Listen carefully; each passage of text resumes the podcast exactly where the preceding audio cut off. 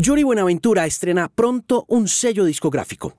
El cantante de fama internacional y residencia en Francia busca acompañar procesos de crecimiento de talento del Pacífico, sin importar el género.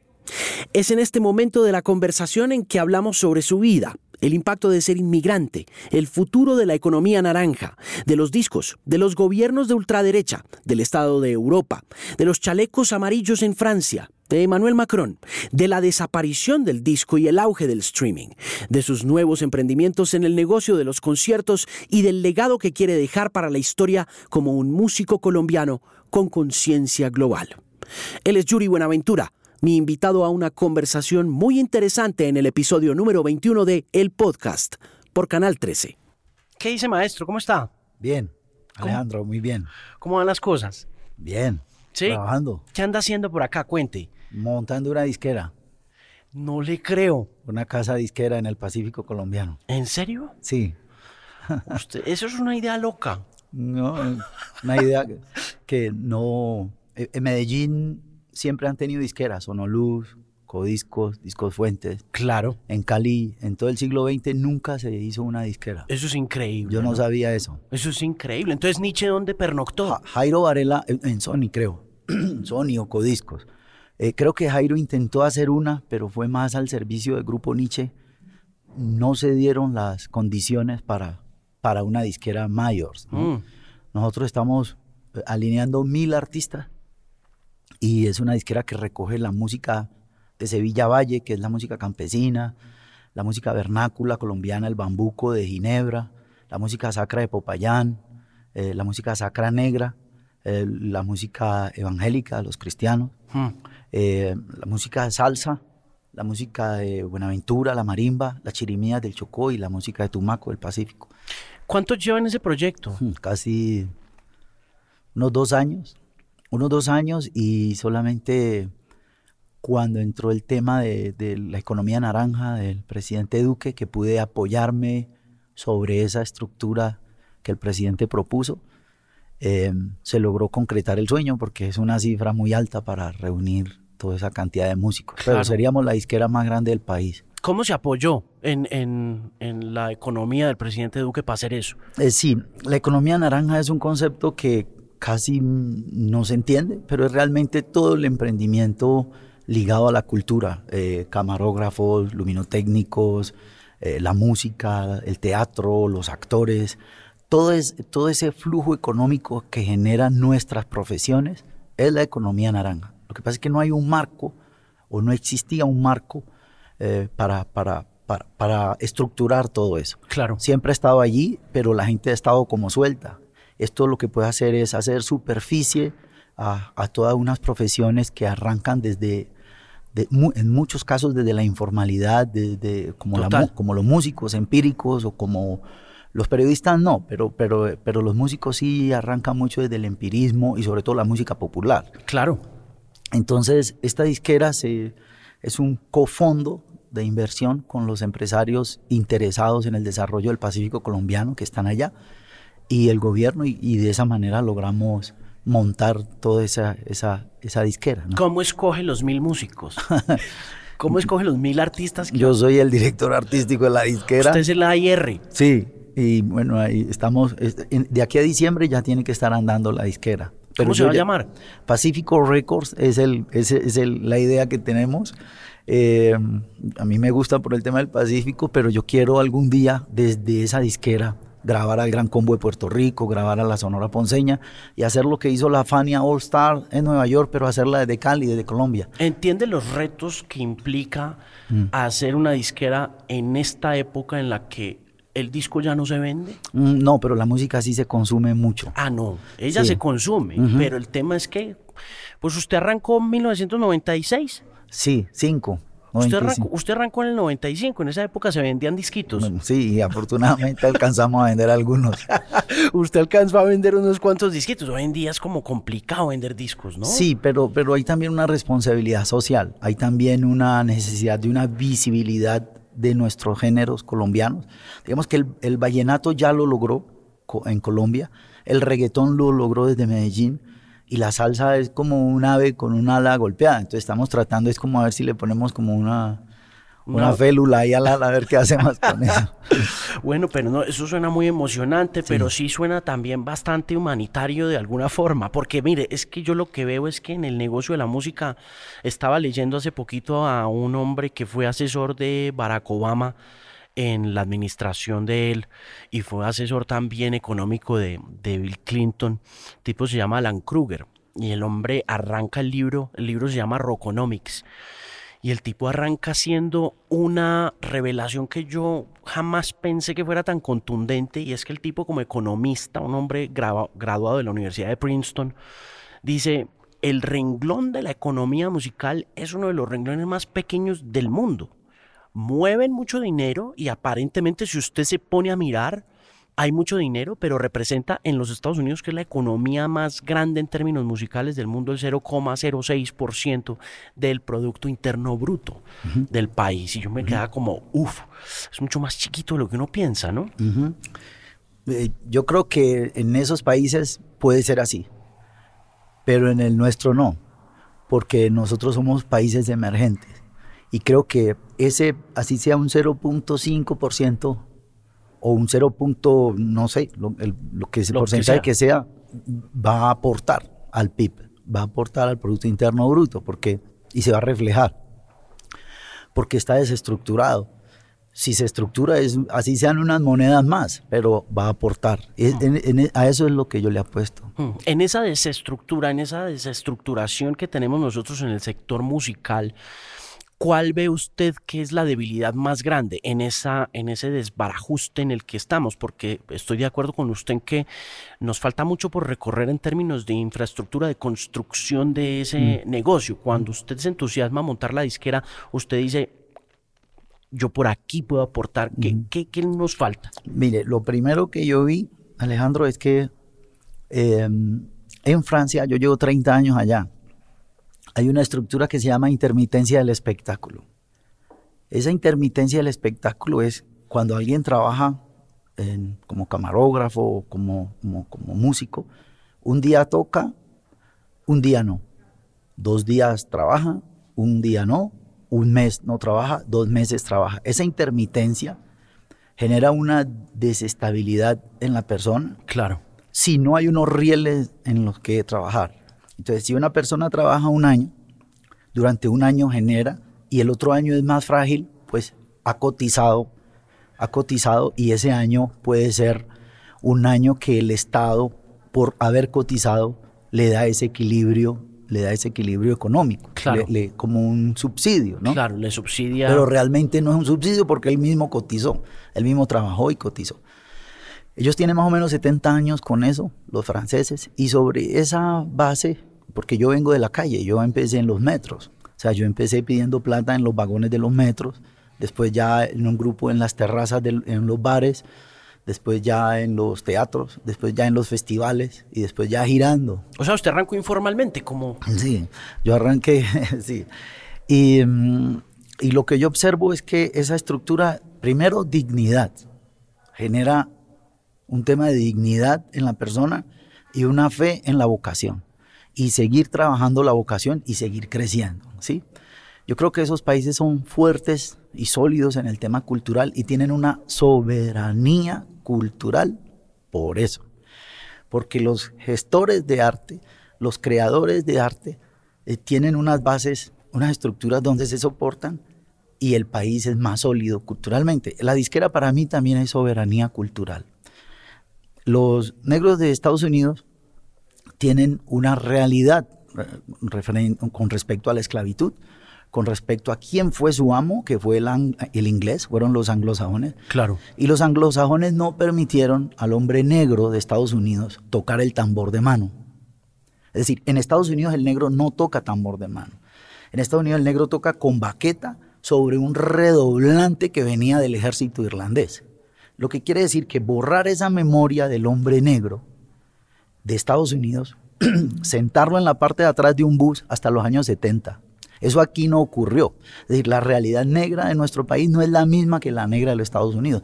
Las condiciones de un hombre neoyorquino en medio del tráfico de drogas con armas en una selva de cemento no es la misma realidad de una persona de Timbiquí, en, en, unas calles que no son ni asfaltadas, en medio de la jungla, no son las mismas. Entonces nosotros tenemos que empezar a tener una soberanía cultural, un pensamiento propio eh, de nuestras músicas.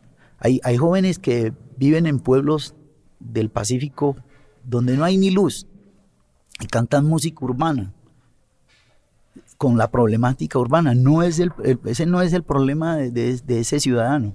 Ese ciudadano tiene más bien que ver su entorno verde y biodiverso y desde ahí crear y no copiar un formato que llega de, de, otra cultura, así sea la misma etnia, así sea la etnia negra, pero no es la misma realidad, no es la misma condición del, del, del ser. Sí. Esto, para mí la disquera es soberanía cultural también. Y es un emprendimiento privado, netamente privado. Sí, es privado, es una empresa, una disquera. ¿Usted cree que los mejoramientos, que las mejoras en las condiciones culturales de todas las etnias y de todos nosotros eh, dependen hoy en día más de este tipo de gestiones culturales de ciudadanos privados como usted?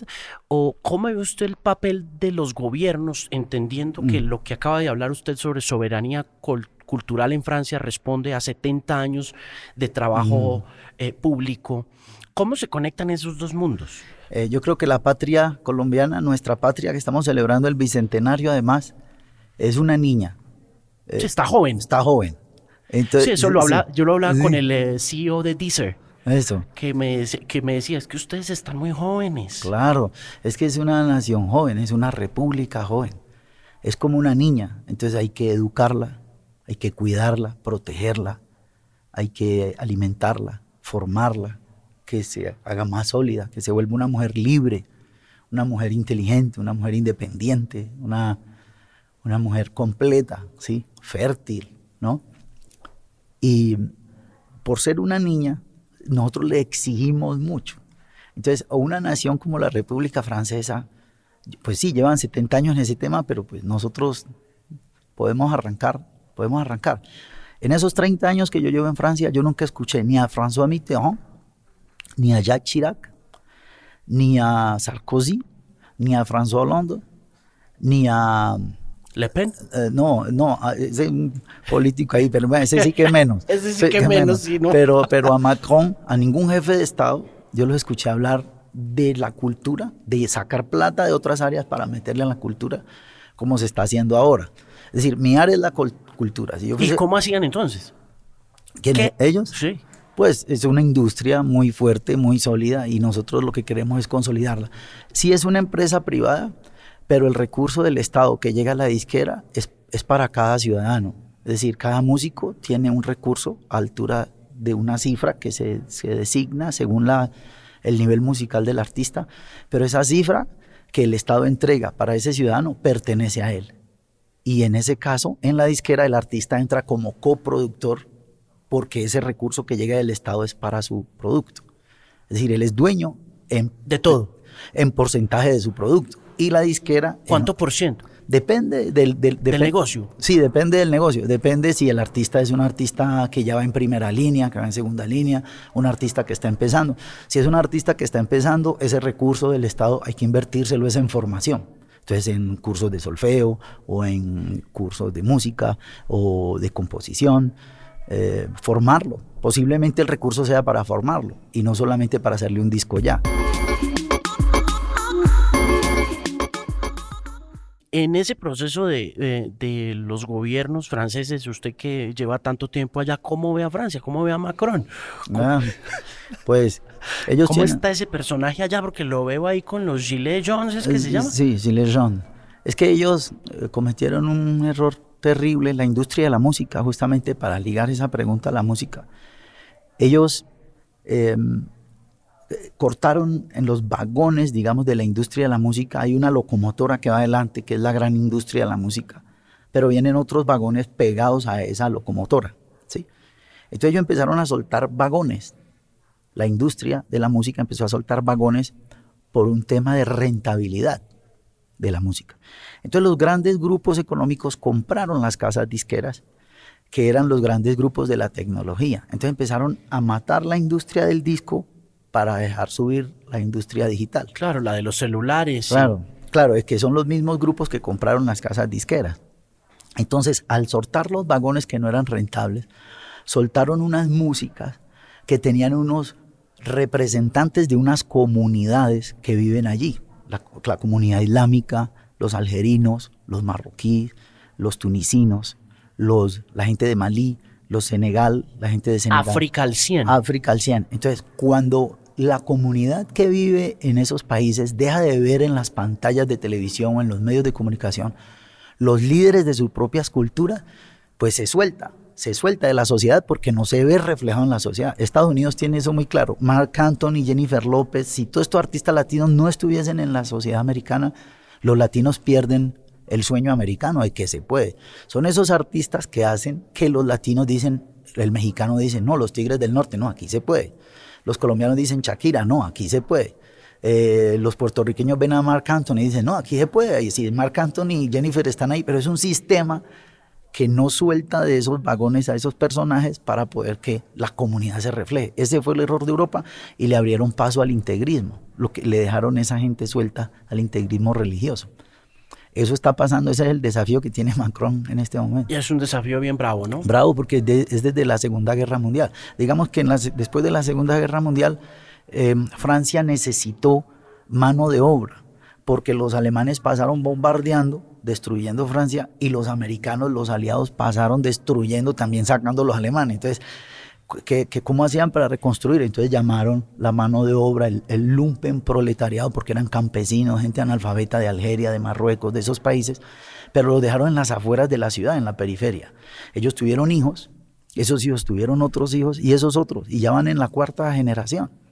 Entonces cuando va un taxista árabe manejando un carro, que un francés o alguien lo ve como un árabe, ese mm. tipo, el bisabuelo, el abuelo, el papá y él son de ahí son franceses. Claro. Claro, pero como no hay referentes étnicos en la música, porque los cortó la industria, eh, sí, están solos. ¿Qué, tanto de usted es francés hoy en día? Con respecto a su migración, a su viaje, a su éxodo finalmente, a su llegada allá. Yo creo que el concepto de nación, Alejandro, es francés, porque una vez yo estaba dando una charla sobre música y cohesión social y yo hablaba de mi nación, mi nación, mi nación, que Colombia, mi nación. Y al final de la conferencia unos tipos vinieron y me dijeron, mire, usted tiene que revisar el concepto de nación. Ustedes no son una nación. Yo, ¿cómo así? Nosotros somos una nación. Me dijo, no. Ustedes son un grupo de personas, 40 millones de personas, que viven en un territorio. Una nación es ese mismo grupo de personas en ese territorio que va en una dirección. Eso es una nación el mismo grupo de personas en un territorio, pero van en una dirección. Eso es una nación. Ese concepto de nación los hace muy fuertes. Claro. Claro, cuando democráticamente se elige un presidente, esas políticas son las que van. Puede haber eh, una oposición, pero la política que se eligió es esa porque nos dieron cita para votar. Y fuimos a votar y la nación decidió. Eso se llama la democracia. Entonces, ese es el tipo, ok, cuatro años con ese man. Ah. ¿sí? Entonces los manes se van, rum, se van con él. Hay oposición, claro. como lo de los gilets y todo eso, pero la política del, Estado se va derecho en los rieles. Porque si no, entonces sería anárquico, ¿no? Sí, total. Total. Entonces yo por eso vengo a trabajar el tema de la economía naranja y la música. Bien.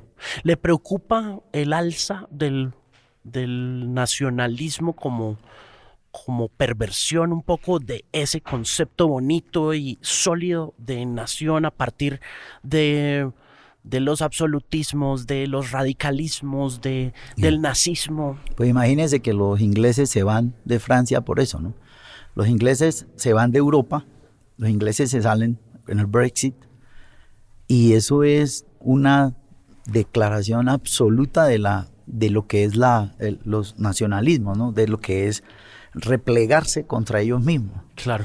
Eh, España está con dificultades, Grecia también, Italia tiene grandes dificultades. todos, los, todos los países, eh, al abrir Europa a los 25, 25 naciones, integrar a Turquía y todos esos países, esa ecuación se complicó con el tema de Rusia, se, se, complicó con Putin, se complica con Corea, se complica con, con, con este Trump.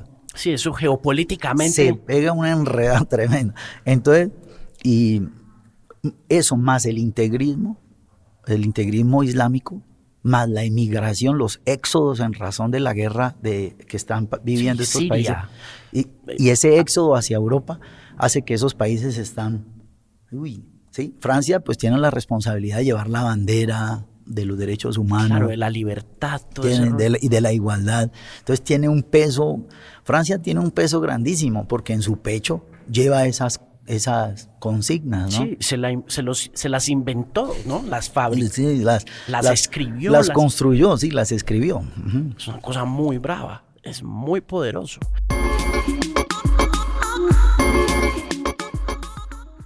Mire, el sostenimiento de este eh, emprendimiento musical y artístico, ¿cómo lo ve? Em, porque las disqueras, entendiendo otra vez, volviendo al tema de economía y tratando de entender un poco esa dinámica de la economía en la actualidad, uno dice, bueno, finalmente las empresas son empresas y de alguna manera tienen que sostenerse, necesitan plata. Cuando usted se sienta a mirar este catálogo futuro de mil artistas, ¿cómo lo proyecta a 10 años, qué planes tiene a 5 a 10 años en términos contables y todo ese rollo como que usted dice, bueno, esto tiene que funcionar de alguna manera, ¿no? Mm, sí, yo tengo dos responsabilidades. Una, que la disquera tenga los mil artistas en el tiempo que se requiere, que son tres años, que hay que construir esa, esa figura. Y ya el tema administrativo sí es a los que se ocupan de eso, porque yo no. Yo, es decir, eh, eh, tengo un socio que se llama Alejandro Sacur, que es un gran empresario de la ciudad de Cali, que es el que va a manejar el fondo de inversión y la fiducia y todo ese tema económico. Claro. Y yo me encargo de los músicos, de la música y de entregar el contenido a la disquera. Esa es mi tarea. y cuando arrancó pues que, que, era bastante eh, con las uñas todo, cómo hizo para manejar la plata y las finanzas y todo, cómo hizo para organizarse. Eh, ¿Para la disquera o con lo mío? Pues, con lo suyo. Porque... No, yo soy maromero, maromero como todo el mundo, y músico, maromero y músico. Sí, porque ese es uno de los problemas grandes que tiene la economía naranja y que tiene el tema creativo, que es que el creativo no es muy bueno organizando. No, no pero sí hay unos, unas áreas de, de, de, producción y áreas de administración y de estrategia dentro de la economía naranja, ¿no? Claro el management, eh, los representantes, los agentes, productores, hacen parte de esa área. De todo eso. La, cuestión es puentear el arte con esos productores, lograrlo. Hmm. Yo me acabo de asociar con un empresario de Bogotá que se llama Alfredo Villaveses y Andrés Mera. Alfredo Villaveses es un productor que trae, se llama Moff Concert, la empresa de él, sí. y Evenpro. Ellos ellos traen grandes artistas eh, a Colombia, desde los Rolling Stones hasta Scorpion, que los traen en estos días.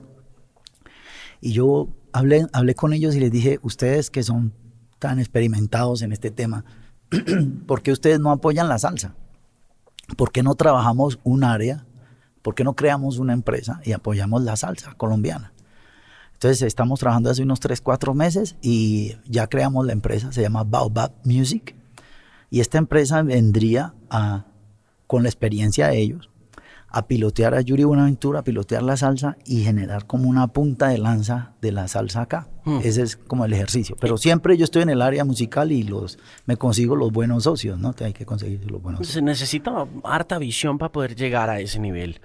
¿no? Al nivel de establecer unas relaciones públicas muy sólidas, unas relaciones interpersonales muy sólidas como músico, eh, para poder también construir ese equipo, ¿no? Yo creo que los músicos tenemos que abrir el espectro mental, eh, abrirlo, porque eh, los anglosajones tienen eso muy claro desde hace mucho tiempo y nosotros los que venimos de la música popular hemos sido muy defensores de la música popular y creemos que todo lo que tenga un, un pincelazo de otra cosa es traicionar, traicionar la tradición. Yo creo que hay que abrir el espectro, ser sólidos en lo que se hace, ser sólidos en la música, ser sólidos en el arte, en la dignidad de la persona, en los sueños, no perder de vista los sueños, lo, lo que nos sacó, lo que nos impulsó a salir del pueblo de uno, de esas callecitas del pueblo de uno, no perderlo de vista, los valores de los padres, de la familia, lo popular, eh, el amor a, lo, a quienes somos, pero hacia dónde vamos. Y esa, esa esa, esa boya, esa en términos marítimos, las boyas, ¿no? Sí, claro. Como que estos, estos señales. Faros marítimos. Esos faros, estos faros que, que, que, te van indicando la vía. Eh, no se pueden perder de vista tampoco. Es decir, las vas viendo, pero tenés que estar mirando atrás. ¿Cuál es el camino recorrido? Recorrido. En caso de que haya que regresarse, uno saber por dónde se devuelve, ¿no? Que es el caso mío, por ejemplo, con esta empresa acá, lo que estamos montando, la disquera, es como un regreso, regreso de Francia por ese camino, sin perder de vista la, hacia dónde se va también, porque allá también hay una tarea que hacer, que ha sido entregarle a los europeos la diversidad de nuestra cultura sin caricaturas, sin prostituir nuestras mujeres, sin, quererlos enviar a un destino turístico eh, de, de, bebidas alcohólicas y de prostitución de menores. Es decir, la imagen que uno tiene que enviar de la cultura de uno tiene que ser consecuente a lo que uno desea para su país. Y la música que se haga también los cubanos, los cubanos, los dominicanos, la gente de Costa Rica, la gente de Panamá, tiene eso lleno de manes buscando niños y niñas para prostituirla. Ese turismo, ¿quién lo quiere? O sea, el que quiera eso, que diga, ¿no? Porque es, terrible. Es terrible ir a Cartagena y ver, uno observa en las plazas, uno dice, wow, este es el destino de, de esa puerta abierta de Colombia que queremos Medellín. La prostitución que hay en Medellín. Es decir, abrir las puertas y decir, esto es lo que, para esto abrimos las puertas de nuestro país. Sí, para que se coman nuestras niñas. Tenaz. Tenaz. Muy duro. Muy jodido. Tremendo. Y es, y es duro pelearlo. Porque Pero se puede porque ya hay otras experiencias. Esas ciudades deberían conectarse con La Habana, con Punta Cana, con San José, con Panamá y debería haber una red de ciudades reflexionando ese tema, porque Cuba ya lleva años en ese tema, manejando ese tema. Para nosotros es nuevo, se está abriendo. Entonces, digamos que desde la música, desde la cultura, desde el turismo, hay, un, hay unas tareas pues tremendas que hacer. Mm. Pero, pero vamos, estamos trabajando, son cosas que hay que ir acomodando. Oiga, en la conversación con Alfredo y con Andrés, ¿Cómo arranca la conversación? ¿Ellos lo abordan? ¿Usted habla con ellos? ¿Cómo se conectan? No, yo soy amigo de Alfredo hace muchos años hace muchos años y... ¿Ha hecho shows con él? Eh, ya algunos sí, pero más la amistad y... La camaradería, la cercanía. Sí, la cercanía. Y mm. ya cuando eso maduró, esa amistad, que ya sentía que podía presentar la salsa, porque ellos, ellos van a las cifras y van a las estadísticas. En los top 50 no hay ninguna canción de salsa que esté sonando. No es como la, si la salsa estuviese muerta, y no está muerta la salsa no está muerta. Eso mismo me decía Yuri Toro de Nietzsche. No, no, no, no, ah. espere, mm, que la salsa no está muerta. Y yo decía, bueno, pero entonces, ¿dónde, está? No, la salsa está en las entrañas de la gente, de nuestras culturas. Lo que pasa es que no hay una estructuración industrial. El único que está haciendo eso de esa manera así, Marc Anthony. Es Marc Anthony. Pero pues es un gringo. Es una estructura gringa. Pero la salsa nació allá. La salsa, la salsa nace en África, digamos si uno tiene que ir realmente al origen es el tambor africano. El tambor africano se encuentra con un campesino español.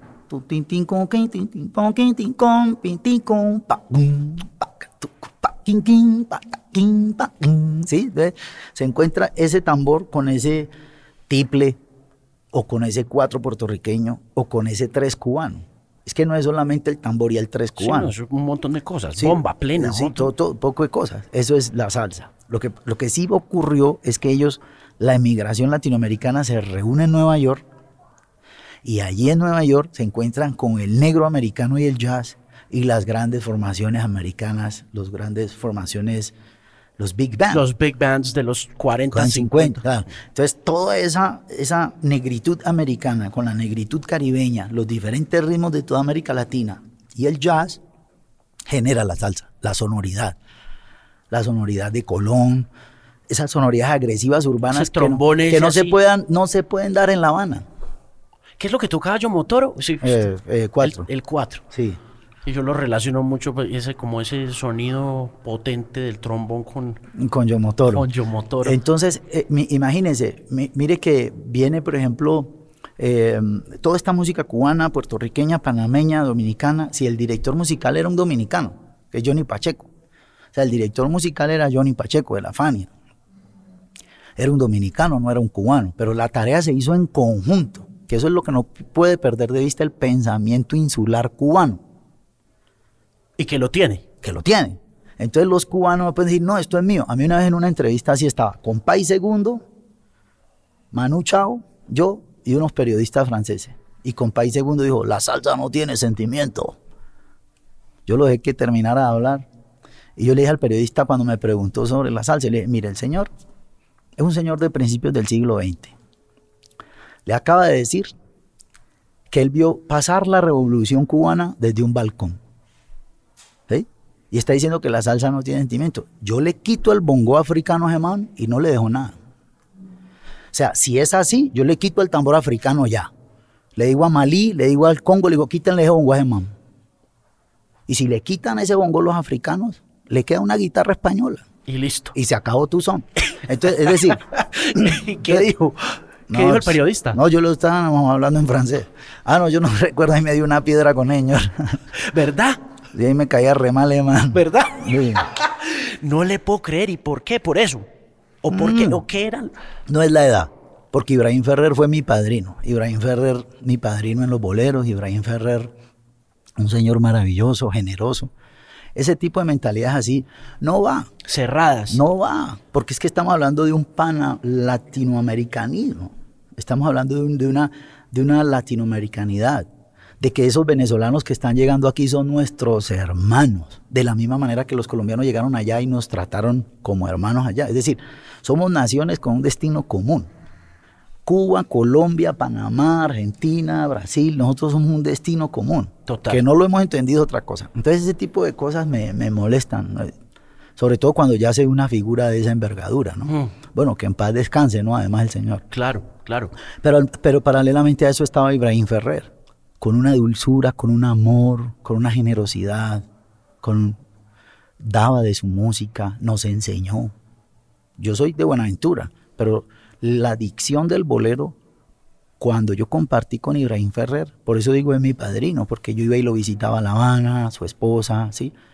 Entonces, fue bonito, fue de integración todo lo que sea separación y ese pensamiento insular no va. Entonces la salsa realmente sí nace en Nueva York. Lo que hacen es que después se bajan esa sonoridad a Miami, la industria musical. Y es allí donde ella pierde esa fuerza contestataria urbana de un pensamiento y se tropicaliza. Es increíble eso, ¿no? Sí, claro. Pensaría uno. que- Lo que pasa es que Nueva York, por ese contexto urbano y todo, pues tiene un poquito los cojones también para construir esa- Claro. ese discurso. Mire que Nietzsche y Guayacán se hicieron fue en Bogotá. es decir, Jairo Varela y Alexis Lozano mantenían en un sitio aquí que se llama Quiebracanto. Ahí iba Dago, iba Juana Uribe, toda esa gente que, que por ser ese público urbano de Bogotá les exigía una sonoridad a Alexis y a Jairo Varela. Sin esa exigencia urbana del pensamiento de los bogotanos, sin esa exigencia del- de la fuerza que tiene el bogotano, porque está en una ciudad de 9 millones de habitantes, Claro. la salsa de ellos no hubiese sido esa salsa. Cuando ellos se van a vivir a Cali, que montan Grupo Nietzsche y que después monta Alexis, monta Guayacán, esa sonoridad se le debe a esa, ese contacto con Bogotá. Si no, sería una orquesta tropical de las que hemos conocido siempre. Oiga, esa tropicalización de la salsa en Miami fue para bien, para mal. ¿Qué pasó ahí? Cuando. Fue, fue lo más terrible que le pudo haber pasado a la salsa. Sí. Porque la industria, sobre todo pues la familia Estefan, Los Estefan, cuando sacaron Conga, fue el número, el primer número uno latino así grande. Claro, claro. Entonces, ¿qué, qué pasó? Allá en Miami ellos dijeron, bueno, para difundir la salsa hay que blanquearla. Hay que poner romanes bien bonitos, bien pintas, Mm. más pop, más pintas, más pop, para que esto funcione. Entonces ahí sale los Jerry Rivera, los, ese, bueno, entonces... Luis bueno, Enrique. bueno, Luis Enrique es un gran músico. Bueno. Es un gran músico. Luis Enrique es un gran músico, pero salen entonces los, los Jerry Rivera, eh, bueno, toda esa generación de blanquitos que salió muy pegados con esa sonoridad de Miami. Sí, amores como el nuestro. Amores, y toda esa música, toda esa salsa romántica, pues como una manera de... De, de, de producir. y de integrarla, Claro. eh, según ellos, a la pop. Entonces, la comunidad negra de América no se reconoció ahí y se retiró.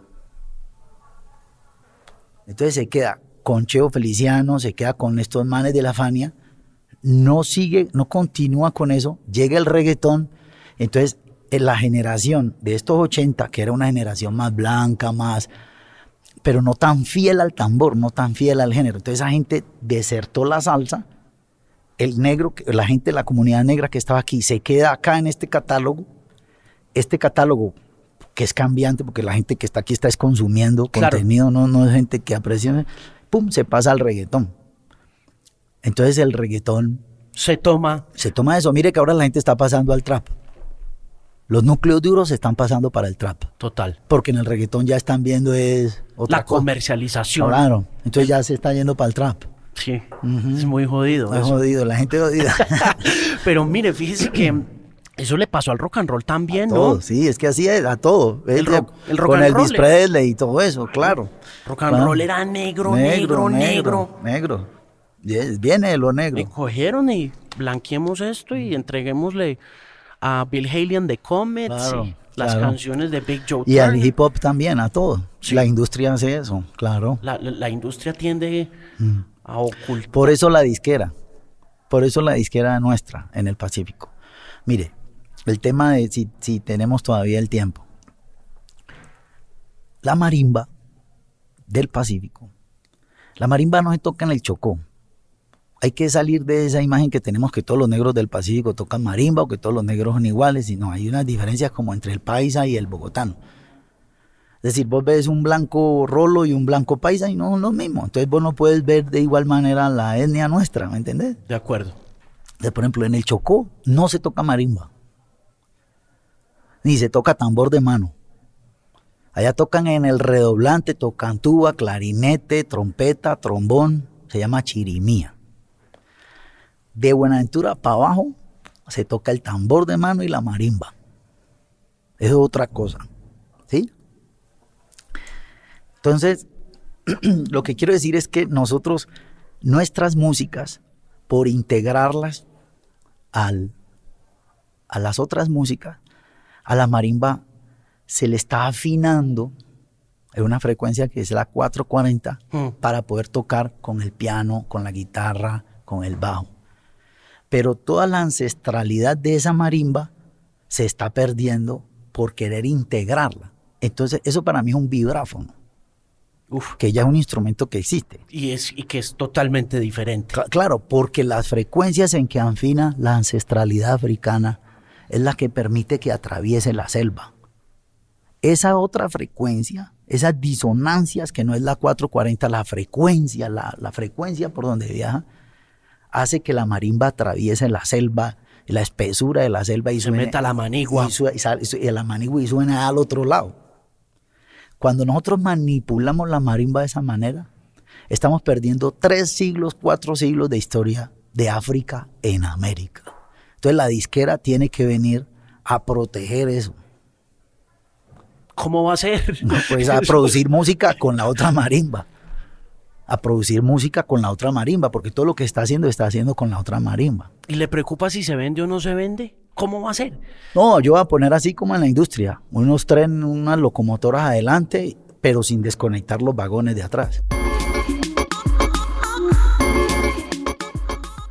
Volviendo a- al tema de, de la conexión con, con Alfredo, eh, ¿cómo entra Alfredo ahí? Ahí cómo... Pe- eh, no, no en la disquera. No, en- pero sí en su proyecto final de vida. Porque, Ah, sí, claro. Porque usted es un activista de todos, de todos modos, de la misma manera que muchos músicos en los Estados Unidos africanos Mm. lo fueron y apoyaron un montón de cosas. Siento yo que es usted un poco, un poco eso también, ¿no? No, yo no sé, pero es un... Y en, ese, en esa búsqueda de, de recuperar la popularidad de la salsa y hablar con Alfredo y decirle, bueno, no, ¿cómo así? Venga, hagamos algo por la salsa. Con Villaveses y, y esta, esta conectividad con este industrial de la música colombiana, yo estaba en París muy tranquilo, mi vida tranquilo en Francia, pero empiezo a ver que la Comunidad Económica Europea se empieza a cerrar y yo digo, bueno, yo tengo 52 años, 60, 70, 80 casi todos los amigos míos veteranos, como Ibrahim Ferrer y todos estos manes, cantaron hasta los 90. Entonces, digamos, imaginémonos que yo cante hasta los 90. Entonces me quedan 40. Bueno, por verla así, ¿me entendés? Por verla de manera. Eh, Charles Aznavour hasta los 94. dije, bueno, los... los, Bien, Leonard Cohen, sí, David eso, Bowie. Sí, claro, seguro. Entonces yo dije, bueno, listo, me voy hasta los 90. Entonces me quedan 40 años. Y dije, yo voy a hacer una anécdota aquí en Francia. Mi, mi vejez va a ser así. O yo voy a participar en la construcción de mi nación en sí, no solamente del género musical latinoamericano, porque allá ya la pelea es como latinoamericano, no es como colombiano. Cuando uno está allá está defendiendo la bandera de toda América Latina, ¿no? La pelea ya es en los festivales grandes del mundo con otros géneros, con el jazz de Estados Unidos, pero también con, con la folk, también con, con el hip hop, también con la música europea, el flamenco, también con, con la música africana. Y cuando uno se para en una tarima se está hablando es por todos nosotros. Claro. Entonces yo dije, no, yo me voy para Colombia a hacer eso. Y entonces convencí a Alfredo y, y esa dinámica me parece importante porque Alfredo tiene una gran experiencia en la industria del espectáculo, en los, en los montajes, la producción. ¿Qué es lo que le hace falta a la salsa? ¿Usted siente que además de eso que le hace falta a la salsa en términos de montaje, que la radio eh, ha sido esencial para la construcción de ese catálogo y en ese orden de ideas, entendiendo que la radio ya no pone salsa, Mm. o, o que la salsa que La va a pone... poner, Sí, la va a tener es que poner. pues ojalá, porque es que yo siento a veces que la salsa dependió mucho de hits, de éxitos. Claro, correcto. Todo es así. Es decir, la radio se va adaptando a lo que la gente quiere escuchar. Es decir, si la gente quiere escuchar reggaetón, pues si yo tengo una radio y ya no me están escuchando la salsa y me están escuchando reggaetón, pues yo meto el reggaetón porque no me quiebro, ¿no? Claro. Claro. Entonces lo que hay que entregarle es contenido, contenido nuevo, ideas nuevas de salsa y ser un bloque. Pero, por ejemplo, se lo pongo a usted como artista de grabación, como recording artist. Ahora con el, el proyecto con la Sinfónica.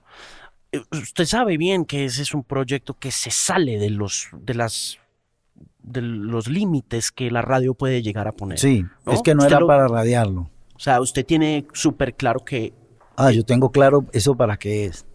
El proyecto fue un proyecto eh, de una sociedad vertical donde está la música clásica europea acá arriba y donde está lo popular aquí. correcto, Hacer el álbum para mí era hacerle así a ese concepto, horizontalizarlo. horizontalizarlo, es decir, dialogar, son mis composiciones, son los arreglos nuestros con José, del maestro José Aguirre, Mm. que viene del campo de Pereira. Él es un campesino. José Aguirre, el director del Grupo Nietzsche, un campesino de Pereira.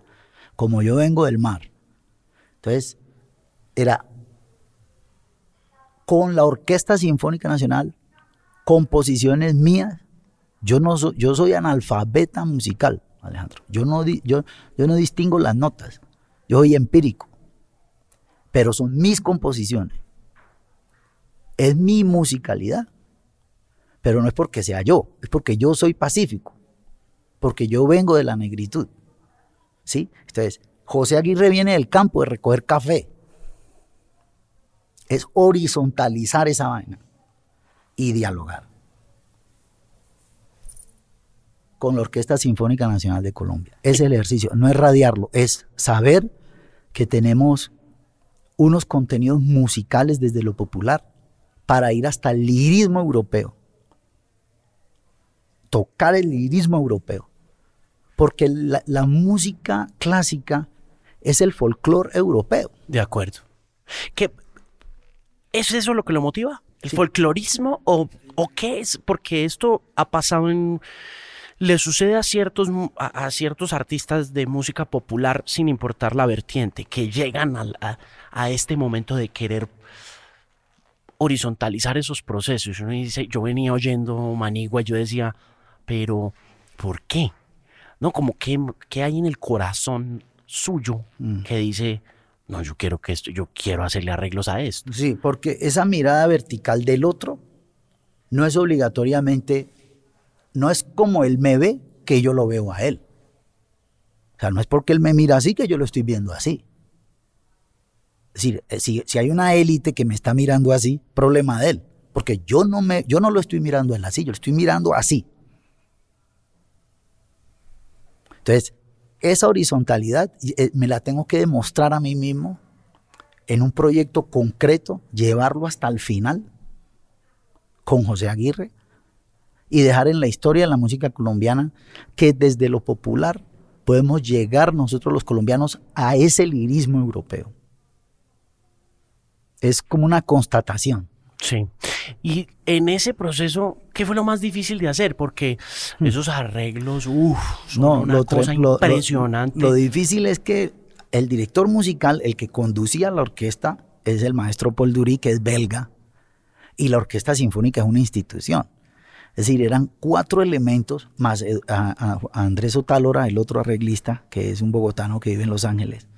Era reunir esos cinco pensamientos y a esos cinco pensamientos una administración de unos recursos del Estado para producir 100 músicos en vivo durante cuatro días. El ejercicio fue interesante, porque eso se pues. grabó en bloque. Eso se grabó en bloque. ¿En dónde?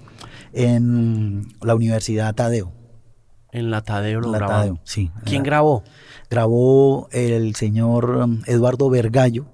Que, el argentino. El argentino, sí. Claro, el hombre que le hizo la mezcla a Gustavo Cerati de Amor Amarillo. Sí, sí, sí. Él le grabó ese álbum además. Oiga, eso quedó muy bonito. Sí, sí. Eh, ¿Cuánto lo giraron? Hemos girado, hemos hecho como cuatro o cinco conciertos. Muy costoso girar ese proyecto. Claro. Bueno, pues mire, me quedaría como 20 horas hablando de música con usted, pero no, están pidiendo el sitio. Maestro Yuri Buenaventura, qué gusto tenerlo, qué gusto conocerlo. Muy querido. Muchas gracias a ti. Muchas gracias. Muy amable, muchas gracias. Gracias a ustedes.